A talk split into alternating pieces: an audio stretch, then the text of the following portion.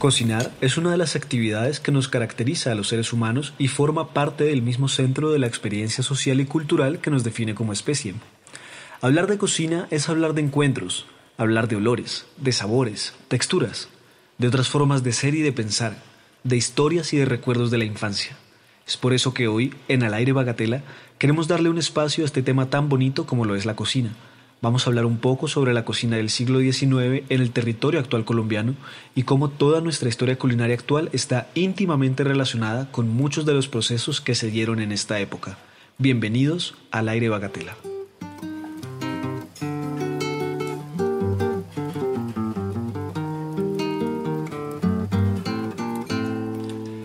Hola, muy buenos días a todos y todas. ¿Cómo están? Bienvenidos a otro episodio de Al aire Bagatela. Mi nombre es Manuel Rodríguez, comunicador educativo de La Quinta y en este capítulo, como ven en la descripción, vamos a hablar de un tema que nos compete a todos, la cocina.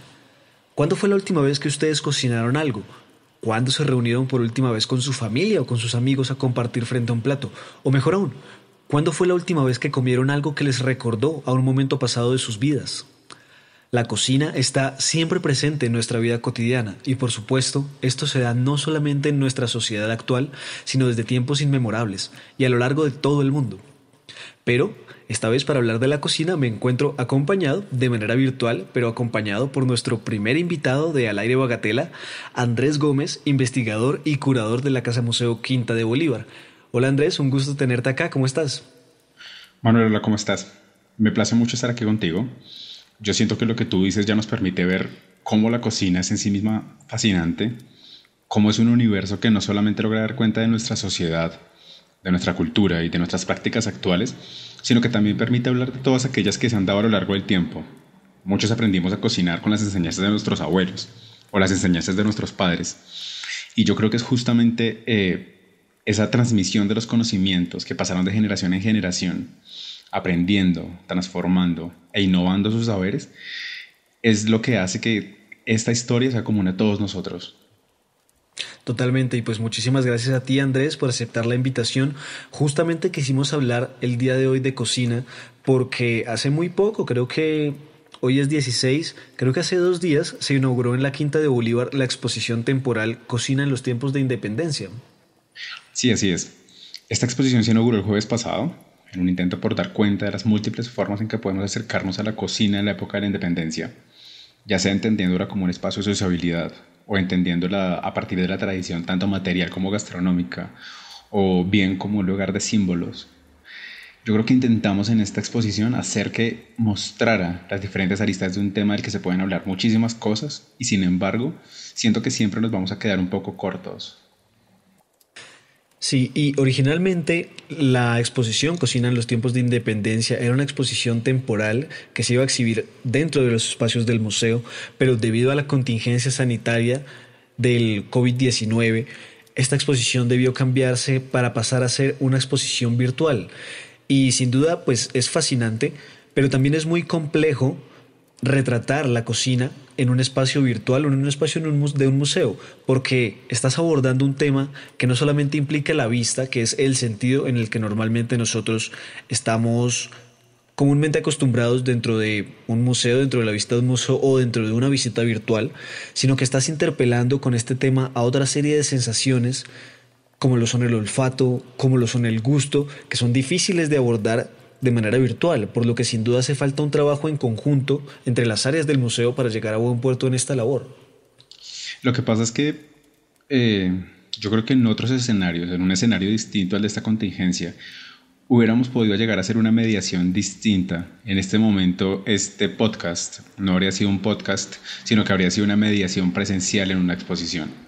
Pero yo siento que eso implica una transformación de los modos, pero también implica unas nuevas posibilidades, implica también unos nuevos campos de conocimiento y un nuevo campo de descubrimiento. Y yo creo que esta exposición pues nos ha permitido a todos poder llegar a hablar de formas completamente distintas.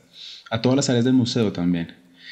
El área de conservación, el área de investigación, el área de curaduría, la de museografía o la de comunicación educativa. Yo creo que todos intentamos hacer que esta exposición en su nuevo formato tenga unas nuevas formas para poder llegar a ser contada y sin embargo que permita vincularlos a todos ustedes. Nosotros, por ejemplo, en la curaduría intentamos elegir cuántas voces fueran posibles para contar esta historia, pero la museografía ubicó cada una de las piezas en la sala virtual de manera que cada persona pudiera imaginar la historia que quería contar. ¿sí? Y al mismo tiempo ver representada en la sala la historia que querían ver. Pero no solamente es eso, sino que yo pienso que los mediadores, por medio de todas estas estrategias de comunicación, muestran cómo algunas de esas líneas posibles pueden hacerse realidad. Esbozan las posibles formas de contar historias a partir de lo que hay allí. Yo creo que cada exposición es un trabajo conjunto y eso lo hace aún más magnífico, pero yo creo que frente a esta nueva posibilidad de una exposición digital nos enfrentamos a un nuevo marco de posibilidades y también a un nuevo marco de descubrimientos. Exactamente, sin duda lo digital, lo virtual le va a abrir un campo inmenso de posibilidades a los trabajadores en museos y al ámbito museológico, no solamente en Colombia, sino a nivel mundial, y los comunicadores educativos, los conservadores, los investigadores, los museógrafos van a tener nuevas líneas de acción y nuevas, nuevas ideas, pero también vamos a tener que ser muy creativos a la hora de comenzar a interpelarnos con los usuarios y con las diferentes áreas entre nosotros para llegar a, a, una, a un buen puerto y que el trabajo conjunto que nosotros hagamos pues sea sin duda aún más creativo y aún más interesante para los que nos escuchan y para los que nos ven. Así que pues nada, para los interesados en visitar esta exposición temporal, está en este momento en línea en las redes sociales del museo. Les vamos a dejar un enlace en la descripción para que vayan y para que lo visiten, para que participen de las actividades propuestas para todos ustedes y por supuesto si tienen preguntas respecto al tema no duden en mandarnos un mensaje y con mucho gusto intentaremos darles solución.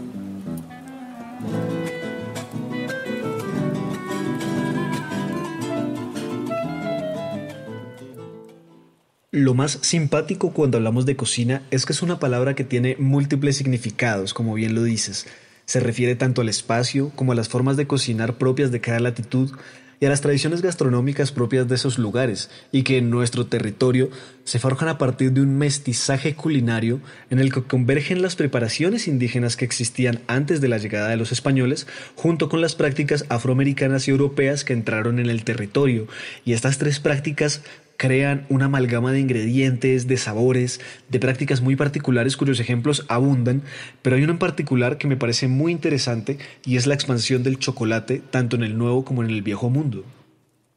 Sí, yo creo que el término mestizaje culinario es precisamente el más adecuado, ¿no? Pues porque es el que utilizan algunos escritores cuando abordan la forma en cómo se interrelacionaron esas culturas. Pues de la misma manera en que se difuminaron las fronteras entre las razas, la cocina también articuló elementos de cada lugar, dando paso a prácticas que se relacionaban permanentemente para dar lugar a algo nuevo. Y es que yo creo que la cocina es eso, ¿no? Una conversación permanente entre el pasado y el presente, entre nosotros, ustedes y ellos, entre lo habido y lo por haber. Y es precisamente de esa interacción, de la manera en cómo se consolidan las tradiciones, de la manera en cómo se transforman y también cómo se olvidan algunas cosas. Y yo creo que el chocolate es un ejemplo perfecto de eso, pues es uno de los tantos elementos propios de América que ahora hace parte de la tradición mundial. Totalmente, la expansión del chocolate resulta muy interesante, pues como bien dices, es un ejemplo claro de este mestizaje culinario que perdura hasta nuestros días, porque el chocolate en primera instancia es un producto propio de la región mesoamericana que habitaron varias poblaciones indígenas como por ejemplo los mayas o los aztecas o los olmecas que fueron los primeros en producir el chocolate como bebida a partir del fruto del cacao, pero no solamente lo utilizaban como bebida sino también lo llegaron a utilizar incluso como moneda de intercambio lo cual da cuenta de la importancia de este fruto para estas sociedades. Y por supuesto que esto fue notado por los españoles, los cuales llevan el fruto del cacao y la bebida del chocolate, que era como se le denominaba en náhuatl a esta bebida. Y pues de hecho la palabra sigue muy vigente porque deriva el chocolate, la palabra chocolate del chocolate y bueno, traen o más bien llevan esta receta a Europa no, no sin hacerle unos cuantos cambios a la receta, porque el sabor para ellos, tal como lo tomaban estas personas en Mesoamérica, no les gustaba tanto, lo sentían un poco amargo, por lo que comienzan a mezclarlo con ingredientes propios de ellos, como lo son el azúcar de caña, que había sido introducida a Europa por los musulmanes, u otros ingredientes como la canela, el anís, la leche de vaca, y muy rápidamente el consumo de chocolate coge una fuerza impresionante en el viejo mundo hasta tal punto en que incluso los médicos ordenan beber chocolate para curar la jaqueca, para curar el dolor de muela o el constipado.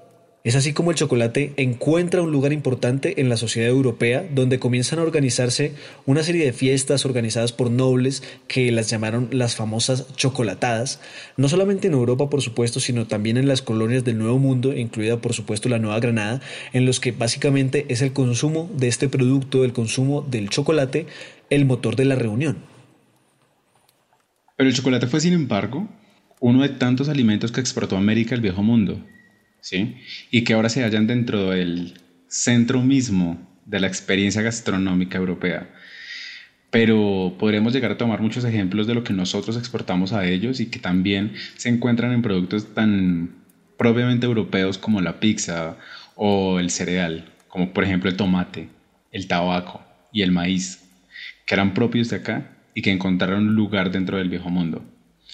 Pero también hubo cosas propias de allá que ahora hacen parte de nuestra tradición gastronómica. O por ejemplo, tú te imaginas eh, comer una bandeja paisa sin chicharrón o sin chorizo.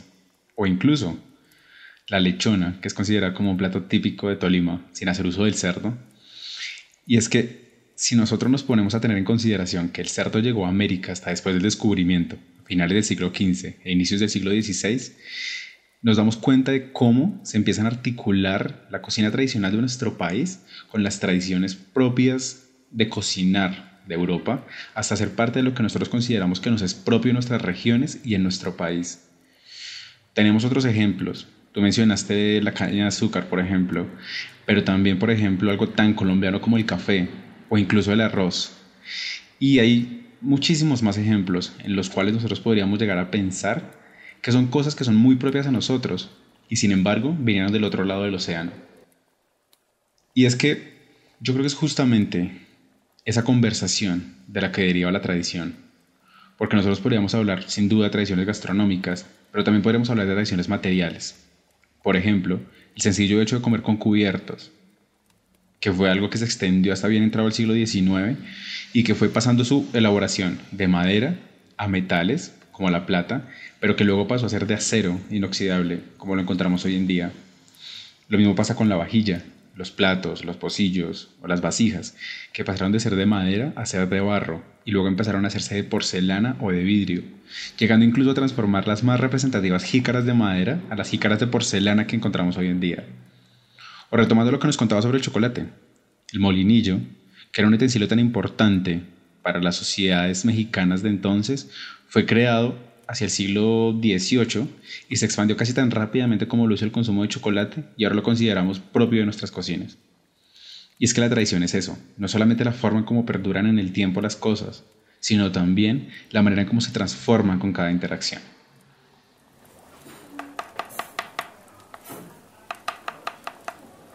Y cuando hablamos de cocina y de tradiciones gastronómicas, por supuesto que estamos tocando un tema muy sensible para muchas personas, ¿no? Pues la tradición, como bien dices Andrés, es un tema que mueve pasiones.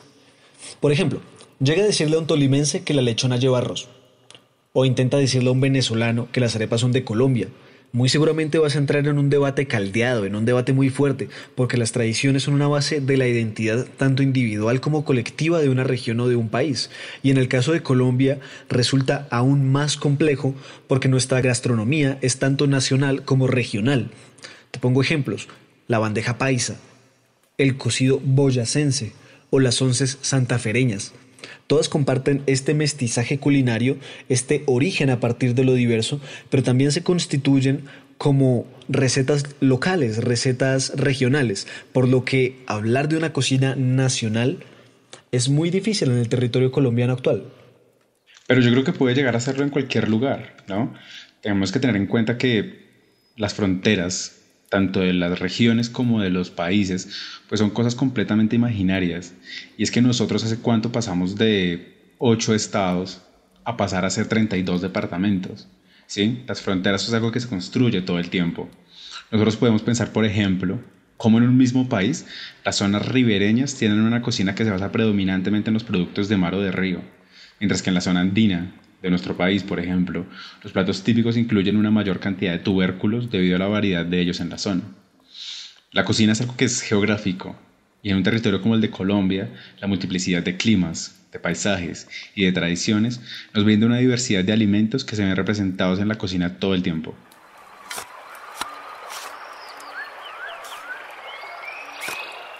Vale, Andrés, pues sin duda que podemos quedarnos mucho más tiempo hablando, pero ya se nos está acabando el tiempo, por lo que quería pues, recordarle a nuestros escuchas la invitación del comienzo. Visiten la exposición temporal Cocina en tiempos de independencia. Es una exposición muy interesante, muy bien hecha, hecha con mucho cariño, así como también estamos ofreciendo diferentes talleres a lo largo de este mes, en donde vamos a ver algunas recetas muy fáciles de preparar en casa para aquellos interesados en aprender o en mejorar sus técnicas en la cocina.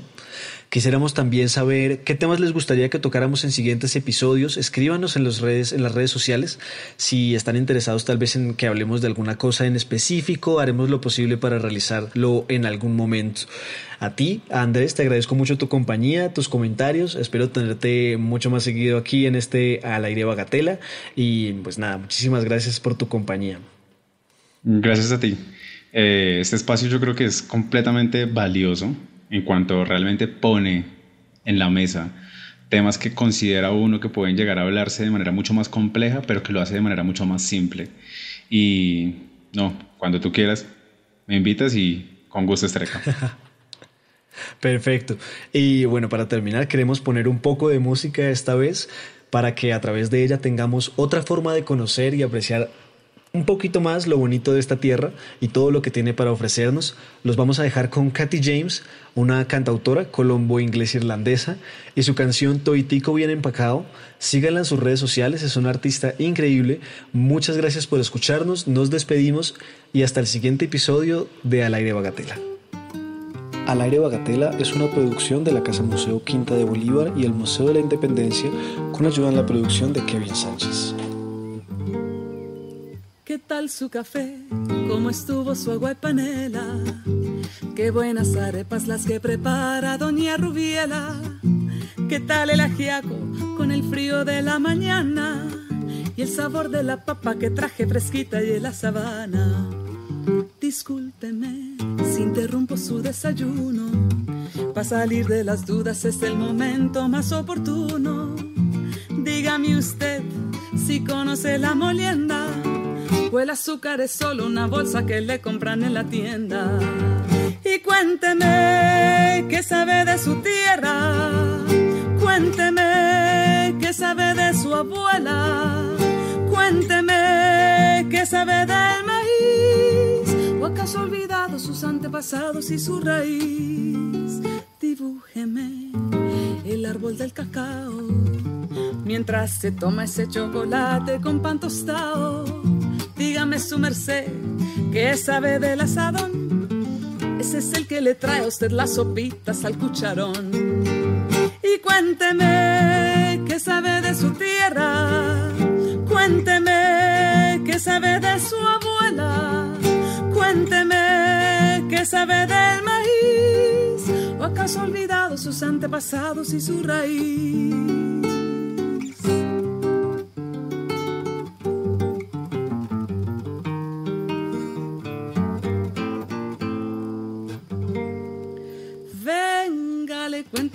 Cuentos del huerto y de la malanga, la yuca, la yota, los chontaduros, la quinoa, las habas y la guatila. Le tengo el guandú, las arracachas y la calabaza. Le traigo guineos, también chacha, frutos y unas papitas en la mochila. Ay, perdón, señor, por ser yo tan imprudente. Es que a veces me llegan estos pensamientos irreverentes. ¿Pa' qué va usted querer saber sobre el arao? Si allí en la esquina lo encuentra toitico bien empacado.